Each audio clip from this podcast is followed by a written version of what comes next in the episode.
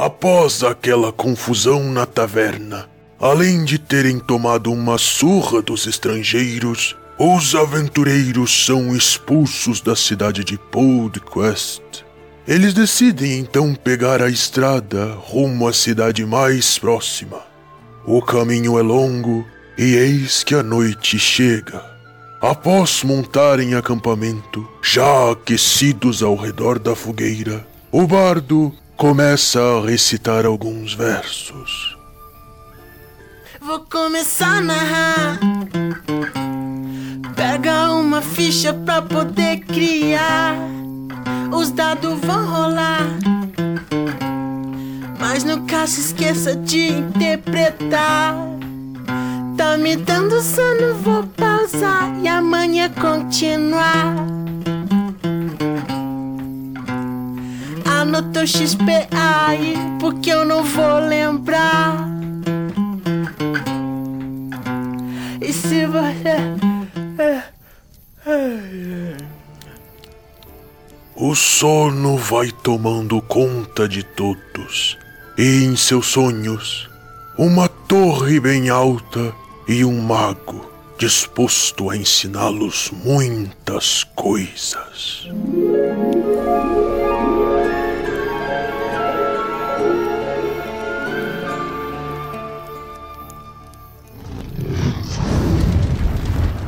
Olá, aqui é o Tiamat e só acha que RPG é coisa de mongolão quem nunca jogou.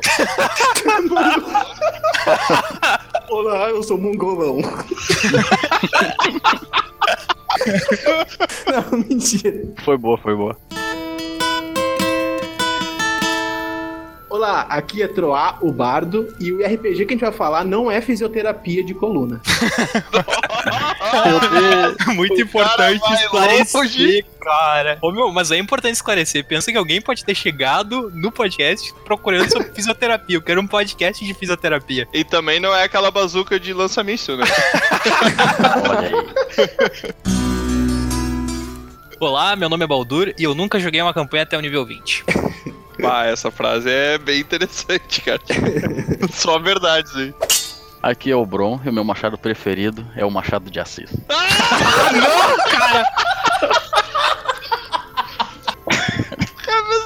de 1960, nasceu junto com a RPG essa piada aí. Ai, que bosta. Muito bem, gente. Então, hoje o nosso episódio vai ser diferente, porque a gente vai falar de uma coisa que basicamente é o tema do nosso podcast, que todos aqui gostamos, menos o Bron que não conhece, que é o RPG, o jogo de interpretação, também uma sigla que se remete a Role Playing Game. Esse episódio aqui vai ser o episódio que você vai mostrar para aquele seu amiguinho que você quer trazer pro mundo do RPG e ele não conhece nada, você vai mostrar esse episódio. Daí sim, ele nunca mais vai querer saber. Esse é o episódio que você mostra pra explicar e acaba correndo a pessoa.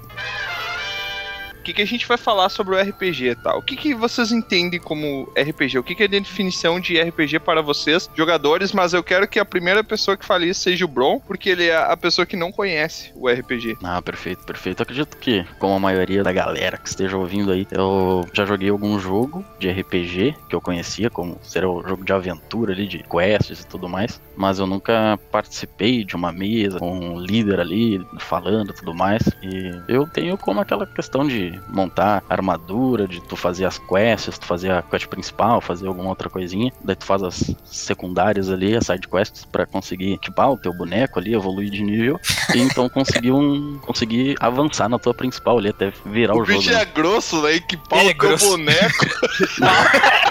meu moleque. Ô, meu, mas RPG eletrônico é meramente um emulador de um RPG de mesa. Exatamente. Sim, sim, com certeza. Ele é um RPG de mesa limitado, porque tu não pode escolher exatamente o que tu quer fazer com base na tua própria vontade totalmente. Tu tem algumas opções que tu pode fazer, e até a gente tem os jogos de RPG eletrônico aí de mundo aberto, onde tu pode ir pro lugar que tu quiser, fazer o que tu quiser, mas ainda assim, dependendo das ações que tu toma, tu é limitado. Tu não pode fazer completamente o que tu quiser. Pode ter uma grande gama aí de opções, mas não fazer exatamente. E o RPG de mesa, ele, por incrível que pareça, ele parece ser muito mais robusto do que isso e, ao contrário do que se pensa, ele é muito mais antigo. No Brasil, ele sofreu bastante preconceito quando chegou, por causa da questão de demônios. Foi bem o que aconteceu com Yu-Gi-Oh! também, quando Yu-Gi-Oh! chegou no Brasil. Que tinha uma carta que era um demônio, e daí teve toda essa demonização do jogo por parte da mídia e tal. Mas fora do Brasil, ele foi bem poderoso e a gente teve a vantagem de que na nossa cidade era uma cidade bem pequena, e daí a gente foi introduzido RPG por alguns amigos e acabou jogando e joga até hoje.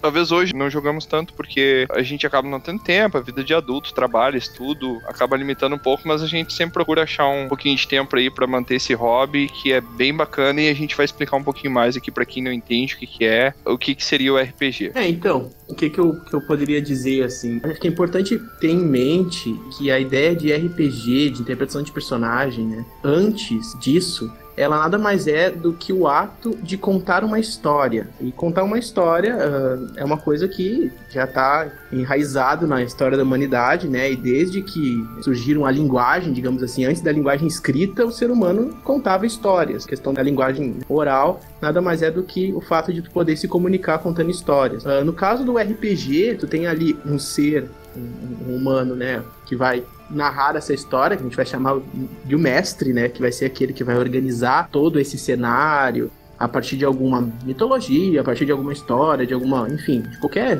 ambientação que a gente vai falar aqui depois, mais adiante. E ele tenta então trazer é, essa história e colocar os, os, os personagens, os outros jogadores, como personagens participantes e ativos dessa história que ele narra, né? Uma coisa em tempo real que vai acontecendo, e, enfim, a, a, partir da proposição dele, né? Claro que daí entra uma questão mecânica, digamos assim, né? De, de regras e o próprio sistema de jogo, né? Que envolve os dados, né? Clássicos dados, enrolagem de dados e coisa do tipo, que também a gente pode falar aqui depois. Mas basicamente, em resumo, é interpretação de personagens dentro de uma história narrada por um narrador. Exatamente, eu gosto de explicar para quem não conhece o RPG, perguntar ah, o que, que, que é esse RPG que vocês jogam jogam, porque eu já passei uma mesa e vi vocês reunidos jogando, parece um bando de mongolão imaginando as coisas e falando um monte de besteira como se estivesse fazendo alguma coisa, quando na verdade vocês estão sentados, parados, jogando dadinhos. Quem diz isso não tá errado, né? não deixa, não deixa estar certo, né? Nós vamos tentar melhorar um pouquinho essa visão aí. na verdade, cara, o RPG, eu gosto de explicar assim para tentar dar uma simplificada. Ele é uma peça de teatro sem script que tu joga sentado descrevendo as ações que teu personagem tá fazendo. Porque ele pode. Sem contato. É bom falar que contato é outra coisa. é, não, porque assim, ó, não, até existe uma variação de, de RPG que onde a, as pessoas fazem efetivamente as ações, que é o live action, mas eu acho que não vale a pena a gente entrar porque é um assunto muito extenso, então a gente vai dar mais uma geralzão para quem realmente não conhece tentar entender melhor o que seria, tá? Então, basicamente, ele é um, uma peça de teatro ali onde vai ter um grupo de pessoas, o teu grupo de amigos, por exemplo. E daí, geralmente, a pessoa que tem mais conhecimento, ou geralmente vai ser aquela pessoa que vai tentar introduzir o RPG no grupo de amigos, assim. Ficou bem ruim essa frase. pois é, né? Ficou bem ruim, mas basicamente vai ser a pessoa que vai trazer o RPG pro grupo de amigos ali, tentar ensinar o pessoal a jogar, vai estar tá no hype de vamos jogar o RPG, vamos jogar e tal. E geralmente essa pessoa vai ser ou narrador ou também chamado de um mestre. Que essa é a pessoa que ela vai estar contando a história para o grupo de amigos. Nesse grupo de amigos, cada um dos jogadores, eles vão construir uma ficha de personagem com pontos de atributos bem estilo RPG, os jogos eletrônicos, onde tu coloca pontos de força, pontos de vida, pontos de inteligência, pontos magia, enfim. Tu vai ter, por exemplo, tu vai ter uma quantidade de pontos. Ah, eu tenho 15 pontos para distribuir no meu personagem. Ele vai ser mais inteligente, vai ser mais forte. Todas as competências e habilidades que aquela personagem carrega. Né? É, você realmente você vai criar um personagem como se fosse um personagem de, um, de uma peça de teatro, de um filme, de uma novela, e você vai desenvolver ele. Então, primeiramente, você vai criar esses atributos físicos, depois você vai começar a colocar traços de personalidade, criar uma história para esse personagem, de onde que ele veio, para onde que ele vai, o que que motiva esse personagem, o que que ele quer fazer, quais são os objetivos dele na vida.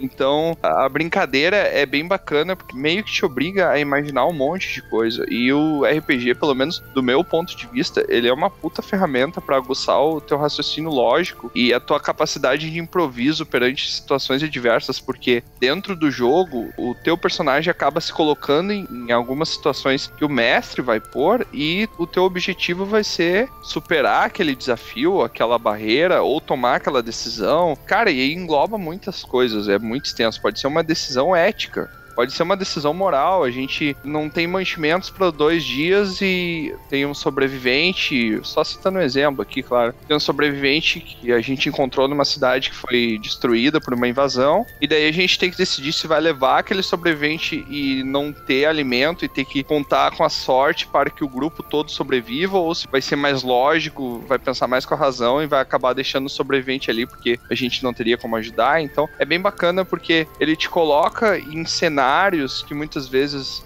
não seria colocado para tomar uma decisão real e ele te faz refletir sobre alguns assuntos. E isso daí vai depender bastante do que, que o mestre está propondo na aventura dele, na história que ele está contando. Não, vocês falam do, do roleplay, de, de poder fazer qualquer coisa, mas no momento que tu preenche a ficha e tem a mentalidade, digamos, do personagem, alguma ação tu não vai poder fazer que fuja do que ele vai fazer, né? Do que ele faria, no caso. Aí que eu já ia falar pra, pra, falar pro, pra perguntar pro Baldur Baldur, Oi. para fazer um contraponto entre interpretar ou não interpretar. E se interpretação seria realmente aquele fator que expulsa muita gente do RPG, que faz muita gente não querer entrar, ficar meio receoso, assim, hum, eu tenho que interpretar um personagem, eu não posso dizer o que ele vai fazer só. Eu acho que isso aí é uma coisa interessante de se falar também e tem a ver com o que o Bron tá falando, né? É, eu já joguei com muita gente e eu conheci pessoas que gostam muito de criar um personagem em cada detalhe, a história, de onde ele veio, qual a cidade dele, quais os traços de personalidade, que gosta de interpretar, se pôr no lugar do personagem. Quase uma peça teatral, que nem o Tiamat tava falando. Mas eu também já joguei com gente que detesta isso, que tá jogando RPG por um motivo diferente. O D&D, que foi o primeiro RPG criado, ele foi criado inicialmente para imitar um wargame. Então ele tem um tabuleiro, tem peças, tem estratégias, tu mexe os personagens, tu combate. E todo, todo esse jogo, ele com certeza ele é tão rico em estratégia e ele proporciona tantos momentos únicos que só o RPG consegue proporcionar dentro desse jogo que muita gente acaba jogando por causa disso e não quer interpretar. Outro fator também é entrar num grupo completamente desconhecido, onde tu é a única pessoa, às vezes, que não tá no grupo, que não conhece ainda as pessoas, ou tu é um pouco tímido, alguma coisa desse gênero, e sair agindo naturalmente, interpretando um bardo carismático e seduzindo as donzelas das tavernas. Isso não é uma coisa natural, mas certamente é uma coisa que ajuda muito as pessoas que começam a se entrosar no mundo do RPG a começar a aprender a contar as histórias, a perder um pouco dessa timidez. Isso foi uma coisa que me ajudou particularmente quando comecei a jogar RPG.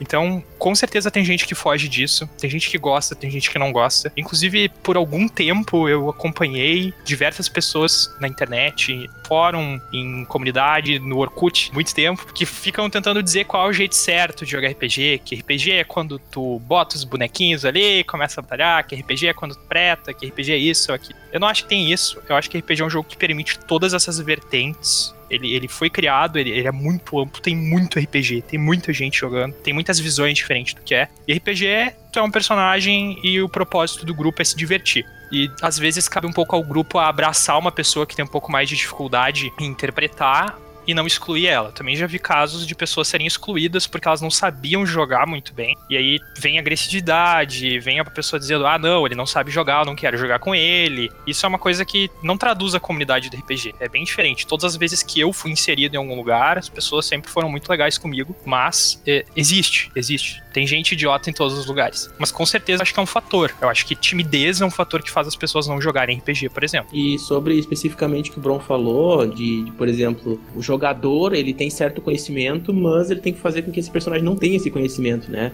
Ou tem certa competência. Né? Eu, por exemplo, sou um cara muito sedutor. Então, quando eu construo um personagem que não é sedutor. Mentiroso! Extremamente sedutor, né, cara? Principalmente quando desafina cantando as entradas do podcast. Não, ali eu tô interpretando um personagem. Ah, tá. Desculpa, tá. Ah, tu tá falhando de propósito. É tipo o Claro. Girafalho. Somente uma vez me enganei quando pensei em estar enganado. Mas enfim, né? Eu, quando eu tenho que construir um personagem bruto, que não é muito bom em seduzir, é meio complicado, entendeu? Mas, por exemplo, se uma pessoa é, é muito inteligente também, constrói algum personagem assim que não tem tanta atributo inteligência também, ele já tem que estar sabendo que ele vai estar mais limitado, né? Então tem tudo isso também do, do- do bom senso, né? Do jogador saber aquilo que ele realmente sabe e aquilo que o personagem dele sabe, né? E outra coisa também é que durante o jogo, frequentemente nós, jogadores, vamos saber de coisas que estão acontecendo paralelo àquilo que estamos fazendo, né? Mas a gente tem que fazer com que o nosso personagem não saiba daquilo. E aí entra aquela coisa do metajogo, que daí a gente pode falar depois, mas tudo isso faz parte do jogo. Isso que é interessante também, né? Faz parte da interpretação, da fantasia que está sendo criada ali, é uma coisa bem bacana também do RPG. É só trazendo um pouquinho para já dar uma explicada no metajogo, porque eu não sei se depois a gente vai entrar nele, mas o que, que seria o metajogo, tá? O metajogo é tu não jogar de acordo com as habilidades do personagem. E é bem difícil de explicar isso, porque digamos que a gente vai jogar o um RPG aqui que vai ser um sistema Dungeons and Dragons, tá? Esse sistema ele tem um livro que já vem com algumas fichas de monstros que o mestre ou o narrador pode utilizar numa batalha, ou num confronto, ou de alguma forma. E daí tu, como jogador, pode conhecer as regras dessa ficha de monstro, mas o teu personagem não conhece aquele monstro, porque não condiz com a história dele conhecer aquele monstro. E daí, se tu começar a utilizar esse conhecimento, tu vai estar tá quebrando essa quarta parede que o RPG cria e tu vai estar tá fazendo metajogo, que é tu jogando por fora das bordas de conhecimento do teu personagem. Geralmente esse tipo de comportamento ele é penalizado porque dentro dos principais sistemas de RPG, pelo menos da maioria dos que eu joguei, existe um sistema de progressão onde o teu personagem, passar do tempo, ele vai ganhando experiência, seja em pontos de experiência, geralmente em pontos de experiência, ele pode subir de nível como se fosse um RPG eletrônico assim, mas geralmente se tu começar a usar de metajogo, no final daquela sessão, no final daquela aventura, os mestres decidem quando e como eles vão dar esses pontos de experiência para que os personagens evoluam. Se tu começar a usar o metajogo, tu pode ganhar menos pontos de experiência do que os outros, porque é uma forma de te penalizar e te induzir a não utilizar, porque a partir do momento que tu tá fazendo isso, tu tá saindo da imersão que tu tá naquele mundo, porque tu não tá interpretando de acordo. É como se tu tivesse jogando um jogo de videogame em que tu não sabe o que fazer, e daí tu vai lá e vai ler na internet como é que faz. Tá, o meu exemplo eu acho que não foi muito bom. Mas te tira da imersão, sabe? Tipo, não é uma decisão que tu tá tomando, tu só tá seguindo uma coisa que tu conhece por fora, sendo que teu personagem não conhecia. Tu tá quebrando as regras, eu diria assim. Resumindo, tu é o chato da mesa. É, tu se preocupa muito com o sistema, com regras, e tá deixando de aproveitar o jogo mesmo, fluido, natural. É, até porque às vezes a maior diversão do jogo não é as coisas darem totalmente certo. Às vezes é muito mais Exatamente. divertido quando as coisas dão errado. Já teve uma sessão que eu joguei que eu era um personagem que eu fiz uma besteira que, tipo, transformou numa coisa muito engraçada que eu lembro até hoje, que sabe? Que o, o, é, o Troá vai lembrar disso, porque o Troá era o narrador na sessão. Então, nessa sessão foi um sistema chamado Vampira Máscara, e o meu personagem, ele era um vampiro e ele andava, ele se vestia como um cirurgião, então ele era todo peculiar, assim, porque ele era de um dentro de vampiro existem clãs, que daí a gente não vai entrar muito porque vai numa discussão bem mais a fundo, assim. Mas o meu personagem basicamente se vestia como um cirurgião plástico ele andava com algumas injeções de anestesia no, jaleco dele, ele andava com um jaleco igual um maluco. Igual um estudante de medicina ou de qualquer ciência biológica aí que sai com o jaleco na rua. Mas, enfim. E daí o meu personagem, ele foi abordado por uma pessoa que reconheceu ele como um vampiro. Eu não lembro exatamente o que, que aconteceu, mas no fim eu tive que usar essa anestesia na pessoa para incapacitar ela, né? Pra desmaiar ela. E por algum motivo idiota eu me esqueci do efeito disso e eu precisei, como um vampiro, eu precisei sugar sangue, eu suguei o próprio sangue dessa pessoa e a anestesia fez efeito em mim. Então eu suguei o sangue da pessoa e eu caí do lado todo do mole sem conseguir me mexer. Isso foi muito engraçado, gerou uma série de situações em cadeia. Depois, um dos outros jogadores tiveram que interagir. E eu fiz essa coisa idiota. E, e, por incrível que pareça, eu lembro muito mais dessa cena, porque essa cena me marcou muito mais de uma maneira engraçada e divertida do que muitas vezes que eu tive sucesso fazendo algumas coisas assim, em algumas tomadas de decisões dentro do jogo. Né? Lembra? Tu lembra dessa? Sim, claro, muito. Pobre, meu personagem se chama Victor, é um dos personagens que eu se sempre uso. Se vocês quiserem saber mais ainda, assim. o Tiamat, ele ainda interpretou a ponto de parecer até o Jim Carrey naquele filme que ele fica mexendo os braços soltos, sabe? Que tá todo anestesiado. Meu Deus. É, disso eu não me orgulho muito. Fiel. Fiel à interpretação. Pelo Bom, bem da arte claro e RPG. uma coisa é que o, o, mestre, né, o narrador, ele vai propondo situações, mas não necessariamente fragmentadas, né? Ele vai narrando conforme, né, o andamento da história, né? Mas ele cria situações que os jogadores frequentemente vão ter que optar por caminho A, B, C, E se eu vou fazer o caminho A, eu vou fazer de que modo? Eu vou chegar na tal pessoa, eu vou falar o que para ela? Então, eles vão, vão surgindo interações, múltiplas interações, múltiplas decisões que vão alimentando e enriquecendo a história, né? E é importante saber que o papel do mestre sempre é narrar aquilo que está sendo feito. Ele cria o um ambiente, ele narra as coisas, ele narra o espaço. Tá aí o papel também de improvisar, porque nem sempre tu sabe para onde o jogador tá indo. Então tu vai ter que também saber improvisar um pouco, que é muito importante no RPG, né? É, e exatamente esse é um ponto que difere bastante o RPG jogos eletrônicos em si, sejam de RPG ou de outro gênero, do RPG de mesa. Porque o que que acontece? Por mais que consiga te mover dentro do jogo eletrônico, tu tem uma narrativa acontecendo ali e tu tem uma linha que ela pode não ser tão linear assim, mas tu tem uma história sendo contada que ela vai ter um começo, meio Sim.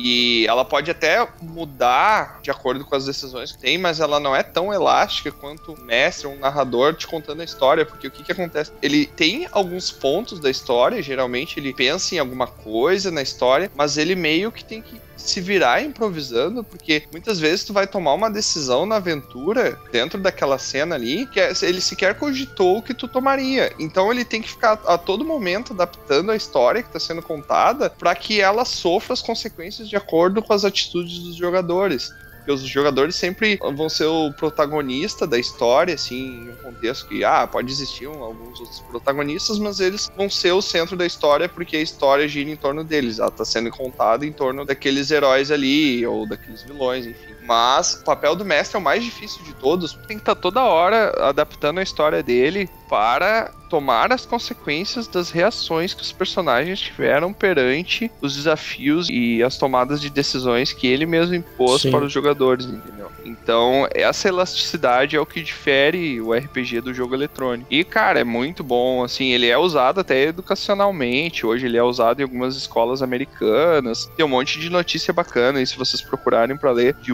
usos do RPG em questões didáticas, além de ser muito divertido, assim, ele é um jogo totalmente saudável. Geralmente, o que é a mesa de RPG, tá? É um grupo de amigos rindo, conversando, tomando refrigerante e comendo besteira. Errou! Deixou de ser saudável nesse ponto, né? Vamos, vamos combinar. Pois é, né? Tá, eles estão tomando suco natural. Independente disso, eu joguei muito RPG na vida e eu posso. Tipo, cada campanha que a gente joga, cada história que a gente tá jogando, que todo mundo constrói junto, são dois momentos de diversão. Primeiro é quando a gente tá jogando, todo mundo termina aquela história, todo mundo fica feliz, jogou, se divertiu por vários dias consecutivos. Daí dá um tempo, o pessoal se reúne, tá fazendo outra coisa, tá conversando e alguém comenta: Tu lembra aquela história que a gente jogou? E o pessoal se lembra, todo mundo se diverte de novo, porque as histórias são tão marcantes, são tão únicas. Muitas vezes cada personagem é tão diferente um do outro de qualquer coisa que já existe na literatura, com criação pessoal de cada pessoa, é, defeitos marcantes dão vida aos personagens. Então, com certeza, não consigo pensar em outra forma de expressar, mas RPG é certamente o melhor jogo que existe.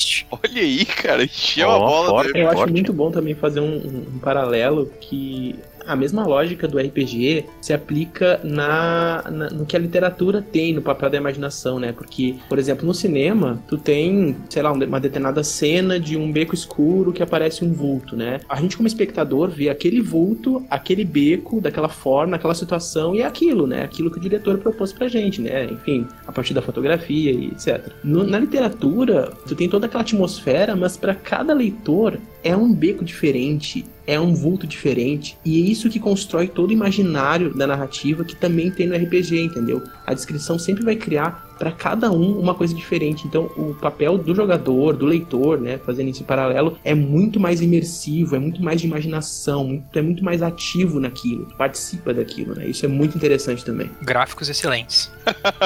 Os melhores gráficos possíveis, né? Estão na tua imaginação. a placa de vídeo é a melhor placa de vídeo que existe a mais potente. Cara, e tem gente, por mais que seja um jogo que o foco dele é acontecer dentro da tua imaginação, é muito bacana, porque é como se várias pessoas se conectassem para imaginar Exatamente, junto uma cena, é uma assim. É muito legal mágica. isso acontecendo. É, é muito legal, assim. Através do RPG eu fiz amigos, cara, muitas vezes, velho. O Troar, eu acho que uma das coisas que fez eu virar amigo dele foi o RPG, porque eu lembro que na escola, quando eu conheci ele, ele namorava uma amiga minha e ele jogava RPG e daí a gente começou a ficar muito amigo porque a gente começou a jogar junto, participar do mesmo grupo e a amizade se mantém até hoje. Eu acho que com, eu acho que com o Baldur foi basicamente a mesma coisa também. É, a gente se conheceu não por causa do RPG, a gente já tinha se conhecia antes, mas foi a segunda função que o RPG faz. Ele aproxima as pessoas, justamente por estar todo mundo contando essa história junto, se vendo regularmente, pra se divertir junto, pra dar risada junto. E é isso que os amigos fazem. Se juntam pra dar risada e falar porcaria, e é exatamente isso que a gente faz quando tá jogando RPG. Então eu me aproximei e fiz muitos amigos também. Inclusive o Tiamat foi uma pessoa que a gente se aproximou muito quando começou a jogar RPG junto. Então é uma ótima ferramenta. Fica a dica aí, pessoal. E aí, Bron, o que, que tu tá achando até agora do que a gente explicou do RPG? Tá dando pra entender direitinho do que, que se trata? Tá achando um saco? Não, não, tá legal, tá muito bom. Dá pra entender alguma coisa. É, Ih, não foi muito motivador esse comentário. tá bom, fala os teus troços aí. É, eu vou balançar a cabeça e deu. Eu penso que pra nós é muito claro, né? Então, por mais que a gente dê informações, a gente tá achando que é, esclarece bastante, mas como a gente não tá entrando em regras, em sistema e como funciona mesmo aquilo ali e não dando exemplos, que também seria importante, eu acho que fica difícil pra quem realmente não conhece nada. No caso, o Bron já tem contato com jogos de, de virtuais, enfim, que, que lidam com coisas parecidas, né? Que simulam, né? O RPG, mas ah, há pessoas que nem jogos nem passaram perto disso, né? Então, acho que fica mais difícil ainda. Tá, dá um exemplo como é que seria uma jogada assim. Pode ser a introdução, ou pode ser no meio do, do jogo, por exemplo. Deixa eu te dar outro exemplo, Bron. Diz um livro que tu leu aí. Tem que ser do Machado de Assis, porque senão tu é um. Se não for do Machado de Assis.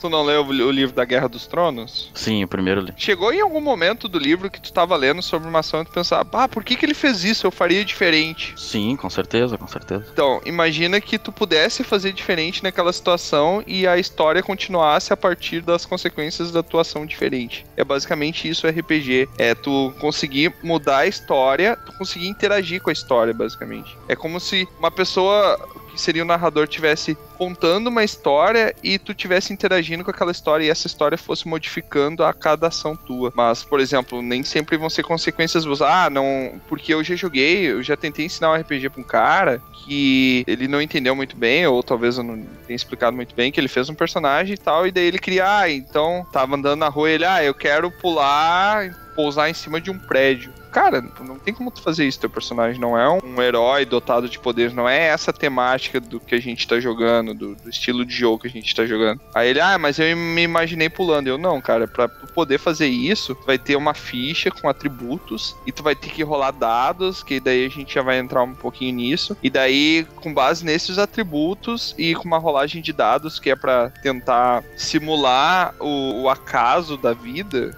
que é muitas vezes, por mais que tu te planeje pra uma coisa, ou que tu estude uma coisa, tu pode se dar bem ou não fazendo alguma coisa. Então, os dados são para simular esse acaso, mas é claro, por exemplo, vamos dizer que tu fez um personagem que, citando um exemplo bem bobo aqui, tu fez um personagem que estava estudando para um concurso. E daí o teu personagem, como ele estava estudando concurso, para condizer, tu botou muitos dos pontos que tu tinha disponível para distribuir entre os atributos desse personagem, tu botou no conhecimento dele sobre matéria do concurso. Daí tu vai rolar, quando tu ir lá fazer a prova do concurso no RPG, na, na narrativa, provavelmente o narrador vai te dizer para tu pegar, rolar um dado e acrescentar o teu atributo de conhecimento sobre aquilo no resultado do dado. Ou seja, esses atributos, eles vão influenciar a tu se dar melhor ou não em alguma coisa que tu tá fazendo, mas eles não vão te dar 100% de sucesso ou de falha em alguma coisa que tu tá fazendo, porque é, esse ponto é mais para simular a vida, que seria o acaso, né? Porque muitas vezes coisas boas acontecem sem tu ter feito nada para isso, e muitas vezes coisas ruins também acontecem com tu te preparando muito para que não desse ruim, entendeu? Então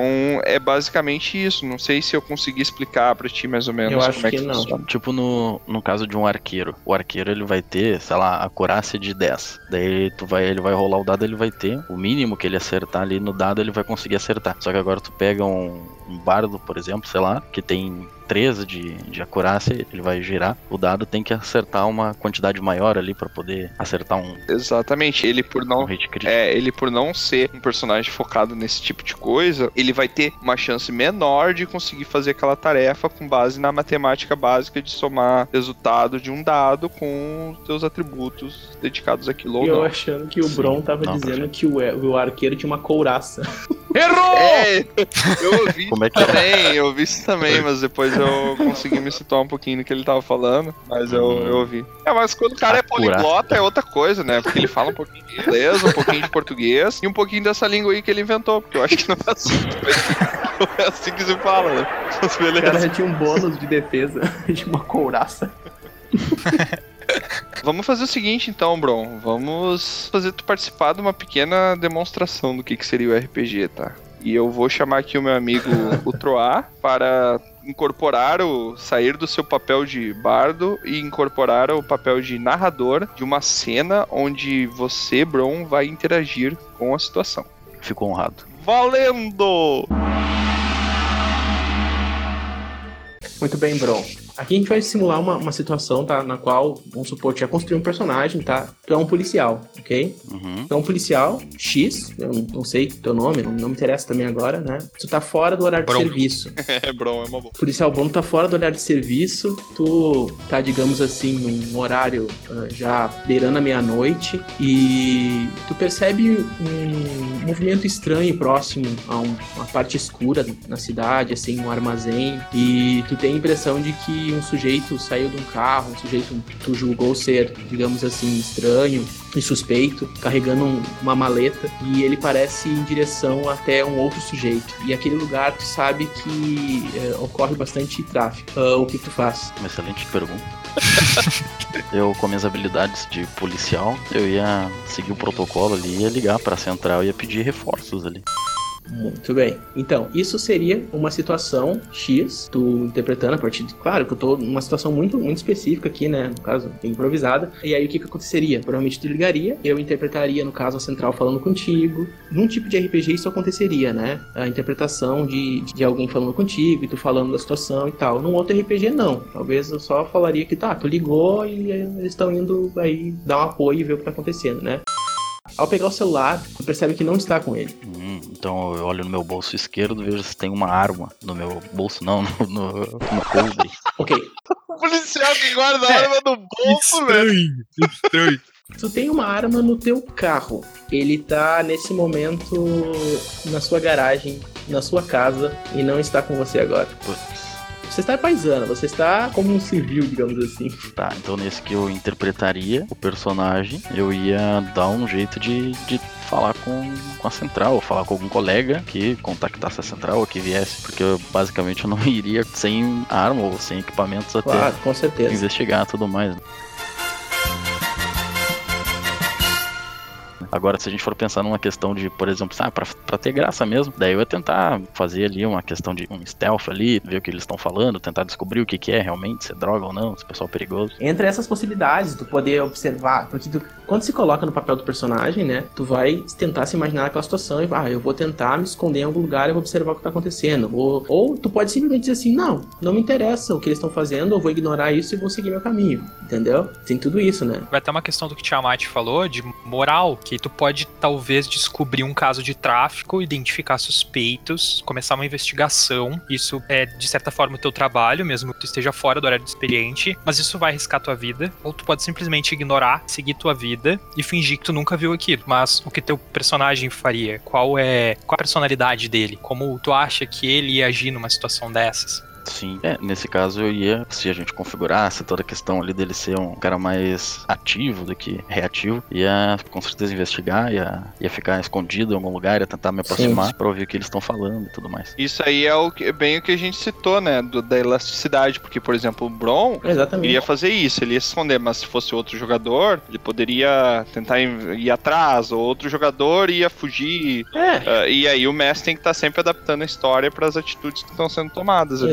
Exatamente, né? Aqui, por exemplo, imagina uma situação em que tu quer peitar, tu simplesmente tá, tu, mesmo estando ali sem arma e nada, tu, tu chega ali e tenta botar uma, uma, uma pressão, uma questão moral, né? Um efeito moral na, naquilo ali pra tentar ver aquela situação, né? Sim. E aí podia acontecer alguma coisa a partir disso, né? Ou uma outra situação, vamos supor, a gente tá falando do universo fantástico, né? Ah, Alguma coisa a mais poderia acontecer. No caso, esse cenário um cenário muito banal, uma situação completamente banal, mas mesmo assim, qualquer coisa pode gerar um tipo de mistério, alguma coisa assim que coloque em jogo, né, a questão da interpretação, objetivos, escolhas, né, e, das mais simples às mais complexas. Se, por exemplo, eu tenho a- todos os atributos ali de ser o mais ativo possível, ali, Uhum, o mais bronco possível, eu vou lá e peito os caras. Falo, ah, o que que vocês estão fazendo? Pega e me dá um tiro. Por exemplo, eu já morro ali. Exatamente. Isso é muito difícil de um mestre fazer, por exemplo, perde a graça e tudo mais. É, o que que acontece? Aí tu falou uma coisa bem interessante, né? Cada sistema interpreta de um jeito diferente a questão de danos físicos, né? Enfim, a morte, esse tipo de coisa, né? É, é só pra. Antes de tu entrar nisso, cara, tem que explicar também o que, que seria sistema, né? Justamente, eu queria tentar fazer uma coisa mais genérica. É, o mestre, ele sempre. Eu parto do princípio de que o mestre quer sempre ter jogadores. Então não é que ele vai facilitar pro jogador, mas ele vai propor situações que, por mais que o jogador corra o risco, ele seja sempre ciente de que aquele passo que ele dá, ele pode chegar num ponto final, entendeu? Não que tu vá fazer com que o jogador nunca morra, por exemplo, entendeu? Se ele errar, fracassar. Mas, por exemplo, tu sempre propõe, eu acho, o jogador tá realmente ciente daquilo que ele tá fazendo, né? Então, Sim, é o que eu fico imaginando a questão da, por exemplo, na hora que ele peitar e o cara vê que ele é um inimigo ali, ele vai dar um tiro, ter uma questão de pra te rolar o dado, por exemplo, pra ver onde é que vai pegar o tiro, daí quando vê pega numa perna, alguma coisa, diminui, dá algum tipo de dano, mas não mata, né? Exatamente.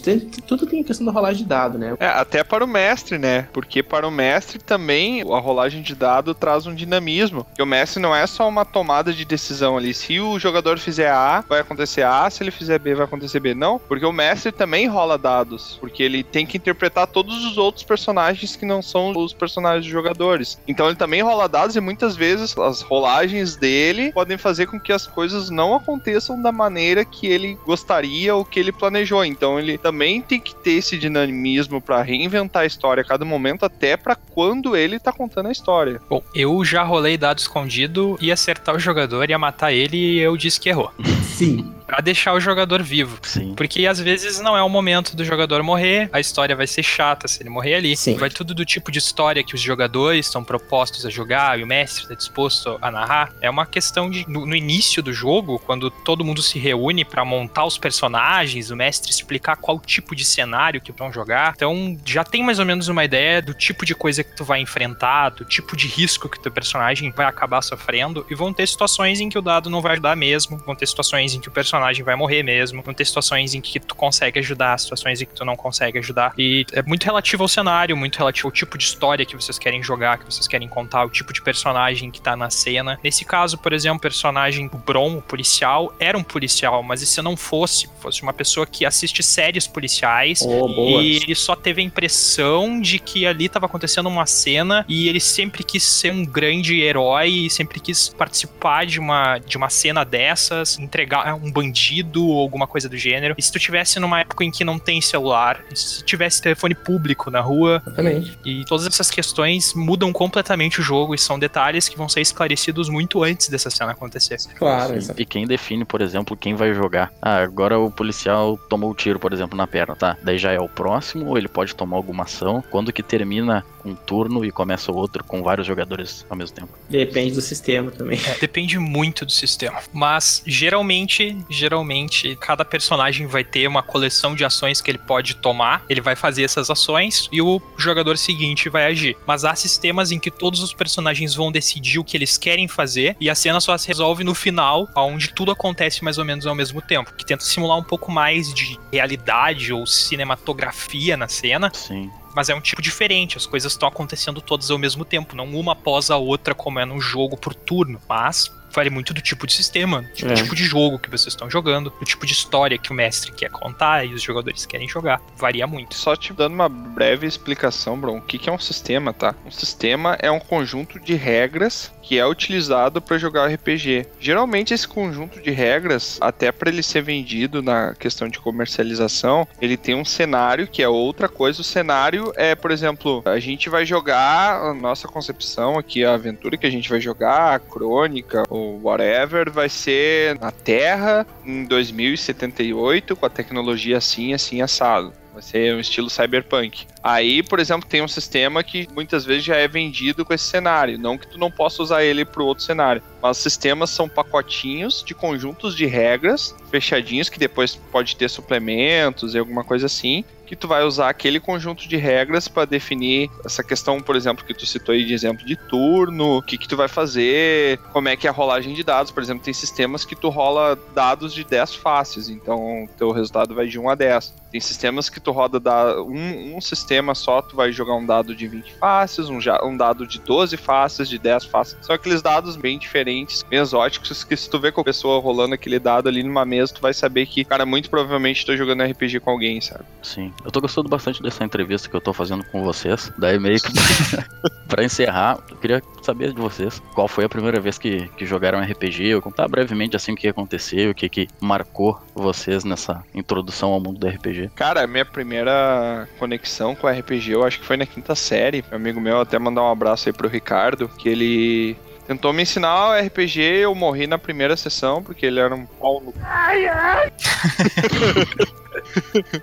ele fez o que eu não faria lá com policial. Exatamente. Não, ele. RPG de verdade ou mestre contra... É, geralmente tem, tem tipos e tipos de mestres, né? Tem mestres que eles querem. O objetivo deles é matar o jogador, mas de uma maneira divertida que o jogador nem perceba, nem dê falta do personagem, que o jogador pode criar outro personagem e jogar. Tem mestres, por exemplo, eu sou um mestre que eu valorizo muito a astúcia. Então eu só vejo que um cara tá sendo astuto na tomada de decisão e agindo de acordo com toda a história do personagem. Eu sou um cara que eu gosto muito da parte de, do roleplay mesmo, da interpretação, mais do que as regras. Então, se eu vejo que ele tá agindo de acordo com a interpretação, eu não vou estragar a diversão, porque eu rolei um dado e tirei um valor muito alto de uma criatura que tá enfrentando ele e que vai matar ele, por exemplo. Eu vou dizer que o teste falhou, sabe? Eu vou rolar o dado escondido, não vou deixar ele ver o resultado e vou dizer que o teste falhou, porque não é o meu objetivo. Mas agora, se o cara estiver fazendo uma coisa que não tem nada a ver, tá fazendo de uma maneira idiota, ou tá usando roleplay, cara, eu não vou ter piedade, sabe? Vou matar o personagem dele mesmo. E se juntar todas essas coisas, se ele for um mau jogador, assim, que, que tu vê que ele tá fazendo só pela zoeira, ele não quer mais jogar ou interpretar ou se inserir naquele cenário, ele tá fazendo só pra fazer gracinha ou pra fazer um deboche com o pessoal ali que tá jogando e tal. Eu dou um jeito desse cara morrer de uma maneira tão idiota quanto a maneira que ele tá, tá se portando. Assim. Tiamat, Seu manipulador. o mestre rancoroso. Seu manipulador salafrário. O Tiamat é aquele, aquele mestre que admite os amiguinhos do mestre, os jogadores amiguinhos do mestre. Passa a nota pro debaixo da mesa pro Tiamat, ele vai te dar um item melhor. Não, jamais, jamais, cara. Eu gosto muito, é que eu, porque eu gosto muito de ver as histórias sendo contadas, sabe? Até por causa da minha questão da minha interação com livros, que eu gosto bastante de ler. Então eu gosto de ver, por exemplo, o Bron, o policial, eu gosto de ver a história dele sendo contada, mas se ele for idiota para tentar sair no soco com dois caras armados, ele vai morrer porque ele fez uma coisa idiota que não faz sentido, entendeu? Mas agora se, por exemplo, ah, ele chamou reforços ou ele esperou um momento mais propício, ou ele agiu na astúcia, ou ele agiu de acordo com o que o personagem dele agiria. Eu vou facilitar o jogo para ele, entendeu? Porque o que eu quero ver é a história do personagem, as, as micro-histórias de cada um dos personagens serem desenvolvidas dentro do contexto. Mas eu não respondi a tua pergunta. Então, respondendo Exato. a tua pergunta a respeito, Com vontade. teve esse primeiro RPG aí, mas um dos primeiros RPGs mais memoráveis, esse daí não tenho muito a falar porque eu morri no meio de uma guerra. Né? Tipo, simplesmente, se eu não me engano, meu personagem, se eu bem me lembro, ele subiu numa torre, porque tava tendo uma guerra e simplesmente destruíram a torre com meu personagem dentro. então, não, não é um. Hero. É, então não é, não é um RPG que eu tenho grandes memórias, mas eu tenho uma memória do RPG do jogo do amigo meu, que é o Thales, que ele também não sabia. Ele, ele viu o RPG na casa de um amigo e já saiu bem louco, super empolgado, porque eu quero narrar uma aventura de RPG pros meus amigos também. E daí ele não sabia usar as regras direito. E eu sei que nessa aventura, na primeira sessão, a gente conseguiu matar dois monstros que são, tipo, só existe, para começar, só existe um desse monstro, que é o conhecido Tarrasque. Uh, só existe um desse monstro no mundo pela história dele. E ele colocou dois e a gente matou dois na primeira sessão, de tão maluco que foi. Mas essa história Agora aí eu não existe menos um. Mas o quê? existe menos um. Algo de errado não está certo. Existe uma falha de antimatéria no formato do monstro andando. Menos um monstro. Deus. Tem um tarrasco em aveiro. tu Tarrasco quer ver. Um papel de pão escrito. Deve Tarrasco. Enfim, bem brevemente também falando aqui, eu, diferente da maioria que começa jogando com um RPG medieval, que é bem mais clássico, né? Eu comecei em ambientação contemporânea e também eu comecei um pouco depois do pessoal, que o meu primeiro RPG que eu joguei foi em 2006. Foi a primeira vez que eu tive contato com RPG mesa, que foi no sistema Storyteller, né? Que é um sistema mais voltado para interpretação mesmo de personagem, não é tão voltado assim em mecânicas. Tenta ser, né? Mais focado em interpretação, que é um jogo ambientado num, num mundo alternativo, né? Contemporâneo, onde os personagens eles, eles são vampiros, né? São amaldiçoados, enfim, tem toda uma questão histórica envolvida, até pegando o mito de Caim, o mito bíblico, para falar sobre que Caim teria sido um vampiro, enfim, né? Entra toda uma questão aí de relação à nossa cultura e os jogadores interpretam vampiros que pertencem a algum determinado clã e aí cada clã tem diferentes benefícios e concede diferentes características ao vampiro e se portam de determinada forma na sociedade e tal. Enfim, era um jogo todo focado nisso, em intrigas políticas, em grupos que tentam se esconder dos humanos e grupos que não se importam com isso, ah, porque no jogo o objetivo teu é nunca quebrar a máscara, né? Tanto é que o nome do, do jogo, né, do, desse RPG se chama Vampiro a Máscara. A máscara é o conjunto, só pra explicar, porque tu falou a máscara, assim, não é uma máscara de plástico, é, é não deixar os humanos saberem que os vampiros existem no mundo. Então tem toda uma hierarquia vampírica para que essa lei da máscara, essa lei de que os vampiros são só um folclore e uma coisa de ficção, seja acreditada no mundo e todo mundo desacredite na real presença dos vampiros. Então o vampiro quebraria a máscara quando ele deixa que os humanos percebam que realmente existe um vampiro. Né? Mas diferente de também de pessoas que, que jogaram bastante RPG no início, eu desde o início me interessei tanto por pelo aquele universo que, como jogador, eu comecei a ler o livro do jogo e ficava pensando em participar de, uma outra forma daquilo. Eu não me satisfazia com as histórias que estavam sendo narradas para mim. Eu queria narrar. Então, eu logo de entrada estudei aquilo a ponto de criar o meu grupo e começar a narrar. Então, eu antes de, de ser jogador assim assíduo de RPG, eu acho que eu comecei sendo narrador e muito depois que eu voltei a ser jogador, né, um pouco assim, mas eu acho que na maioria do tempo eu tentei ser narrador porque me interessa muito mais criação de histórias, né, e propor esses ambientes e tal. E aí foi aí que eu comecei no mundo RPGístico. Bom, eu comecei a jogar RPG quando eu tava na quarta série. Eu conheci um grande amigo meu, o Jader. E a gente se conhecia há pouco Não é tempo. diferente, Jader, né, ô Baldo? Pois é, meu, meu xará. E a gente se conhecia há pouco tempo ele falou: Eu conheço um jogo novo eu quero te apresentar. E não era nenhum sistema comercial, era um sistema que ele mesmo tinha bolado. Se passava numa espécie de futuro alternativo. E existia um dispositivo que era uma espécie de, de smartphone que se chamava H8. Só que ele tinha uma peculiaridade: ele precisava de uma alma humana para funcionar. E eu joguei aquele. A gente jogava com os dados simples, uma folha de papel rasgada. Era uma coisa extremamente simples. A gente jogou duas sessões, assim. E daí ele decidiu que nunca mais ia querer jogar RPG comigo. E eu cobro ele. Desde então, ele nunca mais jogou RPG comigo, nunca mais mestrou, não sei mais de notícia, né? Não jogou mais. E daí eu fiquei numa abstinência tão grande de RPG. E eu pensei, o que, que eu vou fazer? E ninguém, eu não conhecia ninguém que mestrava, eu não conhecia ninguém, nenhum narrador. O que, que eu vou fazer? Daí eu comecei a narrar. Comecei a narrar depois de duas sessões de um RPG que não era comercial. Eu não sabia da existência de RPG comercial. Eu fui descobrir muito depois. Eu não sabia da existência de cenários próprios. Então, o que aconteceu foi que eu me juntei com alguns colegas, com alguns amigos mais próximos, e a gente decidiu que ia criar um sistema para jogar as coisas que a gente tinha ideia. E a gente saía jogando todas as coisas que a gente tinha ideia, em todos os cenários que a gente conseguia montar, e jogava por si só. E eu fiquei uns quatro anos jogando RPG assim, basicamente. Só depois eu fui conhecer um sistema comercial que foi o 3DT. O primeiro livro de RPG que eu peguei na mão foi o Maragão Brasil, uma revistinha de 3DT que era fantasticamente bem ilustrada, cheio de regras, cheio de, de vida num Puxa cenário. Não sabia disso até então. Desculpa, desculpa, desculpa. É, não, é Não, puxar eu sei, saco, era meu primeiro, primeiro sistema que eu botei na mão, cara. Imagina que até então eu tinha passado, tipo, pelo menos três anos jogando RPG com folha de caderno. Não tinha tanto acesso quanto na época. Eu, eu não sabia nada de inglês na época. O acesso à internet não era como é hoje. Eu morava numa cidade pequena e não tinha acesso à capital, à cidade maior, onde vendia isso propriamente dito. E meu círculo social era extremamente pequeno. Então, quando eu vi a primeira vez, assim, uma coleção enorme de Dragão Brasil, cheio de universo, eu pensei, nossa, eu tô em casa, sabe? Tipo, devorar aquilo e começar a aprender todos os sistemas que eu puder. E a maior parte do tempo que eu passei com RPG foi lendo livro de RPG, e depois a segunda maior parte foi narrando pros meus amigos. Só a terceira que foi realmente jogando, porque achar narrador é muito difícil. Mesmo que pareça que nessa chamada tem três narradores, ter tempo para preparar uma história, ter grupo que vá lá e realmente vá conseguir se reunir, uma campanha que realmente vai durar toda a história que tu planejou, isso é uma coisa muito difícil. Talvez pela primeira vez a gente tenha e-mails chegando na caixa de entrada de gente pedindo por narradores. Pois é, eu ouvi falar, inclusive, que tem um pessoal que até tá fazendo isso profissionalmente, né? Tem gente que faz isso profissionalmente, assim, um mestre de RPG profissional. Eu, mestre de RPG por Coca-Cola. Então, Cara, é enquanto, bem mais enquanto barato. tiver aí. gente querendo pagar, vai ter gente vendendo, velho.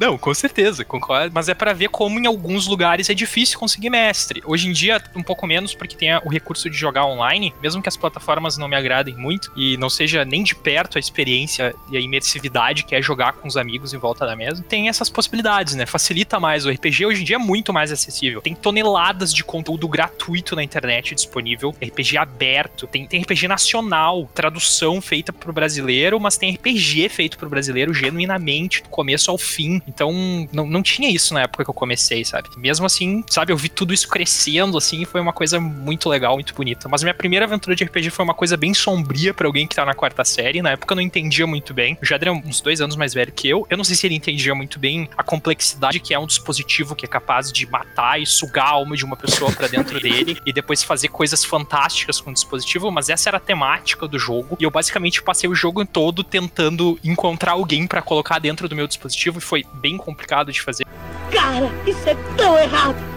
Mas mesmo assim foi o que despertou todos os outros jogos de querer jogar RPG toda semana, todo dia, toda hora. Eu queria. basicamente a minha infância foi jogando RPG. Foi só isso que eu fiz durante a minha infância inteira. Foi bem legal. Muito bom. Bacana, cara. Só uma coisa aqui que a gente tem que levantar no cenário do RPG no Brasil hoje, cara. Existe um cenário brasileiro chamado Tormenta, que eu- até eu vou tentar dedicar um tempo aí. Tem um escritor que eu quero trazer aqui pro nosso podcast pra, pra gravar uma com a gente, que é Leonel Caldela, que ele participa dos podcasts menores aí, então acho que vai ser fácil de trazer ele pra cá no nosso podcast que tá atraindo tanta gente e já tá com muita audiência, né? Não fala da concorrência aí. O nosso podcast já é grande o suficiente pra ser considerado um podcast menor. Cala, cala a boca, para! tá estragando a propaganda. É só uma questão técnica. Não, mas é só que a mídia não descobriu a gente ainda, por isso. Mas em breve vai ter esse baque aí, depois vai ser só estrelas aqui conversando. mas enfim, que foi Tormenta, cara, que é é um cenário brasileiro que, pelo que eu sei, ele foi o primeiro desenvolvido cenário pra rodar em cima do sistema D20, que é um derivado do sistema Dungeons and Dragons, que é um dos sistemas mais antigos que tem. A gente tem história desde o começo do RPG, que influenciou bastante, assim, o RPG. E esse sistema, o pessoal fez a edição de aniversário de 20 anos do Tormenta e eles fizeram um crowdfunding no Catarse, que não sabe, crowdfunding é uma vaquinha online pra quem quiser ajudar ali. E daí, de acordo com o valor que tu doar, quando eles alcançarem a meta, tu vai receber tais itens ou esse nível de item aqui. Então, quanto mais doar, logicamente o prêmio vai ser maior. E eles simplesmente, o RPG é tão importante no Brasil e muita gente não sabe que ele bateu qualquer recorde que o Catarse já tinha alcançado em uma campanha. Ele tinha, se eu não me engano, um milhão pra alcançar em um mês e ele alcançou em uma semana, nem isso. Um milhão em dinheiro de pessoas. Na verdade, ele queria 80 mil e ele conseguiu mais de um milhão no final da Foi quase 2 é, milhões. quase 2 milhões. Tipo, os caras queriam 80 mil em um mês pra conseguir lançar o projeto, pra conseguir usar essa grana pra financiar o projeto desses livros, do, do- da edição de aniversário do sistema. E em 4 ou 5 dias, eu acho que até menos do que isso, eles alcançaram os 80 mil e foram parar lá quase na casa de 2 milhões. Primeiro dia eles já tinham batido a meta. Primeiro dia, cara. Então isso é muito bacana. Primeiro Tu dia. vê que a, a comunidade do pessoal que gosta de jogar RPG e joga, ela não é muito reconhecida, mas ela é bastante unida quando tem uma causa justa. assim. Porque é difícil a gente ver o nosso hobby sendo visto na mídia. Assim, eu lembro que pra eu poder comprar um artigo de RPG, eu tinha que vir em Porto Alegre, procurar em livrarias, porque eu morava no interior e tinha uma loja aqui que era Jambô, que hoje ela é uma editora e é gigante. E eu lembro que uma vez um amigo meu ganhou, ele jogava RPG com a gente, ele ganhou de aniversário um cheque de uma madrinha dele com alguma grana pra ele comprar uma coisa que ele gostasse e ele pediu pra mim que eu viria a Porto Alegre na ocasião pra comprar um livro de RPG pra ele. E daí eu fui na Jumbo, comprei esse livro. Cara, eu voltei devorando esse livro, eu pedi pra ficar uma semana com o livro. Até foi uma decisão bem idiota, porque eu também não conhecia que foi o livro dos monstros, do Dungeons and Dragons 3.5, que não dá pra tu fazer nada com eles. Tu precisa, são três livros básicos de regras, né? Que Mas é a seca, né? A seca é, de o do mestre, o do jogador e o dos monstros. Aí eu olhei aquele livro e eu, cara, me vende o livro que tiver mais desenho. que, que era o dos monstros. Tem muitas ilustrações fodas. Daí, cara, eu fiquei tão fissurado, velho, que eu desenhava os monstros, eu, eu tentava bolar minhas histórias pra depois tentar narrar pros jogadores, pros meus amigos. E eu, eu não tinha grana pra comprar os livros. Cara, eu cheguei no nível que eu não tinha grana pra comprar os livros. Eu peguei um caderno e eu comecei a passar limpo na mão os livros. E eu mesmo desenhar em uma folha de ofício a ilustração daquele monstro pra tentar fazer o mais verossímil possível com a obra original e colar do lado, sabe? Então eu fiz. E foi daí que surgiu o segundo Tarrasco. Foi daí que surgiu o segundo Tarrasco, exatamente. Cara, teve um manual de armas que eu fiz que era um complemento pra itens que fossem armas de combate e tal. E eu lembro que eu transcrevi quase todo ele, cara. Tipo monge, antes da impressão com prensa, passando a mão. Livro, eu escrevi todo o livro à mão, porque eu não tinha Um grana. monte de copista. É, eu. Cara, que loucura. Eu fico pensando agora. Hoje eu não consigo nem assinar meu nome direito de tão pouco acostumado que eu tô com a escrita e tão acostumado que eu tô de- com a digitação. A vontade que tinha de jogar RPG era, era muito Era grande. muito legal, cara. Era Dedicação. Mas era, é, meu, era o melhor jeito de perder tempo. muito bom. Sério, cara. O melhor jeito. É, não deixa de ser um hobby, né, gente? Não é nada que vai fazer vocês ficarem ricos ou que vai fazer vocês alcançarem seus objetivos. Talvez até faça de, em algum aspecto, mas é mais um hobby e uma forma de dar pessoas pra, para divertir. Então, É, Não é nada que vale 2 milhões numa, no financiamento coletivo. é, cara, eu quero fazer Exatamente. um lançamento no Catarse pra mim, fazer livros manuscritos de, de transcritos de, de RPG. Mas então é isso, Bron. Cara, eu acho que a gente tem muito mais assunto pra falar. A gente não entrou na questão dos cenários pra tentar dar um- uma pequena explicação do que que é cada cenário pra tu entender um pouquinho melhor como é que funciona. A gente não entrou no sistema de regras pra dar algumas diferenças. A gente não falou nem sobre a história do RPG que nasceu nos anos 80, se eu não me engano, que é bem interessante ali o cenário como é que ele é, porque aqui no Brasil a gente não tem nada. Não é que a gente não tem nada, mas a gente não tem muita repercussão por causa desse monte de preconceito que foi gerado com o RPG, mas fora do Brasil ele foi muito bem cultuado e, e seria bem bacana contar um pouco isso, mas o tempo que a gente tem aqui pra manter o formato é muito pouco tempo pra contar tudo. Vamos ver se a galera curte a ideia, de repente a gente traga outros tipos de temáticas dentro do RPG, se o pessoal fizer depois, vai. É, a gente pode fazer um parte 2 também, que seria uma extensão desse aqui. Vai depender muito de como é que vai ser a reação, né? E o que, que tu achou, Bron? Conta pra gente o que, que tu concluiu aqui da nossa história. Cara, concluindo aí, eu, deu pra entender um pouquinho já, juntando o conhecimento que eu já tinha antes. E mais esses, todos esses detalhes aí, consegui tirar minhas dúvidas. Deu pra entender, sim, uma pessoa leiga, eu acredito que vai entender como funciona o processo aí um pouco melhor.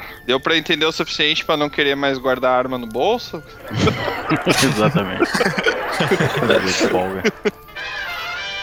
Leitura de e-mails, né? Eu vou começar a desistir dessa parte do quadro, porque não tô chegando nem propaganda, Nem nem, spam. nem spam. Até os spam desistiram aí. O spam que chegava de banco, eu acho que eles conseguiram ter algum machine learning pra ter acesso ao meu nível de investimento e viram que eu não investia nem em boteco. Não deu muito certo. Ah, um quadro que a gente usou no primeiro Dragão Careca e eu quero trazer de volta é a pontuação em XP para o assunto. É, então eu quero começar com o Bron. Bron, pelo que tu aprendeu aqui, já vamos começar com uma coisa que eu trouxe do RPG pro podcast. De 0 a 100 pontos de experiência, onde 100 pontos de experiência indicam que tu, tu aprendeu muito, que tu gostou muito, que tu te divertiu muito que tu interagiu muito com o episódio. Quantos pontos de experiência tu acha que o nosso assunto aqui de RPG merece? De 0 a 100. Acredito que 75. Puta merda. tá foda. Não foi o que ele É esperava. acima da média, eu acima achei da que média. ia dar 140. Botar uma bandeira da Rússia no fundo, né, meu? 140 pontos de XP. Não é fácil.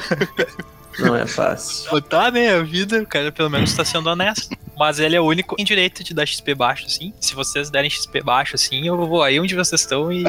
E vamos resolver isso na rolagem de dados. Não. Não, é- Ah, Eu vou dar 80. Tá foda, né? Vou te contar. não Eu consegue, super né? Não consegue, né, Moisés? cagando toda a nota, né?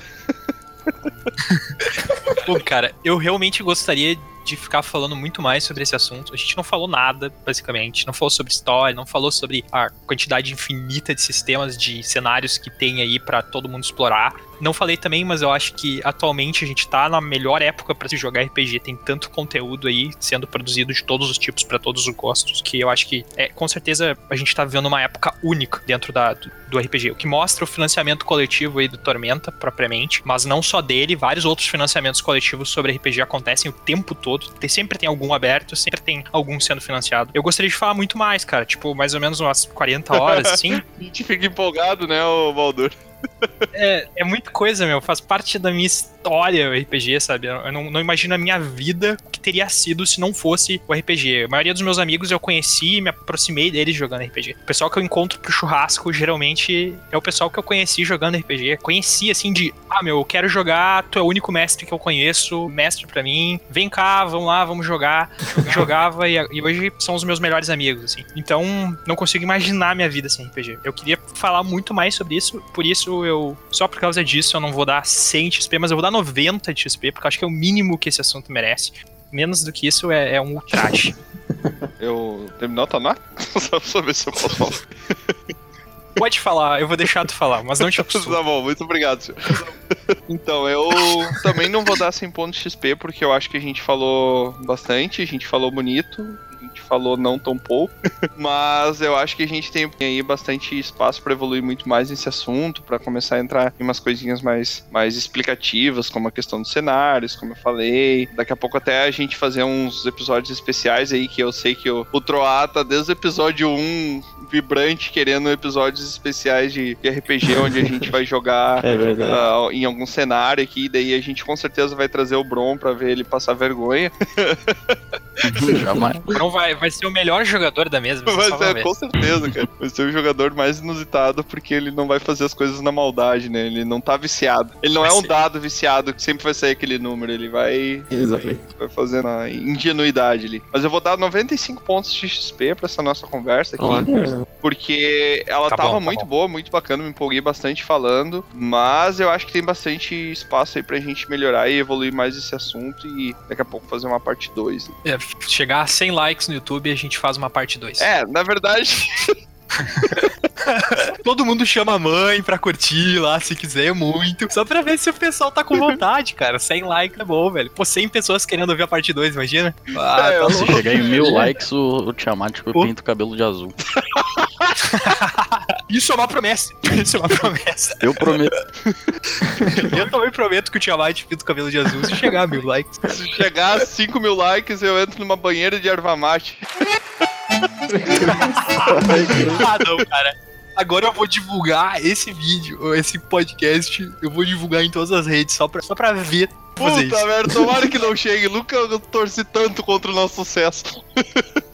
Sabe que uma hora vai, Vai chegar, chegar. né? Uma hora vai chegar. Pode demorar 20 anos, cara, mas vai ter esses 5 mil likes. Tem cara. esse vídeo no Não, YouTube, não, não, já desse tá- episódio especificamente. Não, desse episódio, desse episódio, mas a gente vai ficar lembrando as pessoas regularmente pra voltarem nesse episódio e darem o like. Em algum momento, esse vídeo, o vídeo desse episódio, vai ter os 5 mil likes. Pode ter certeza, cara. Tomara que não.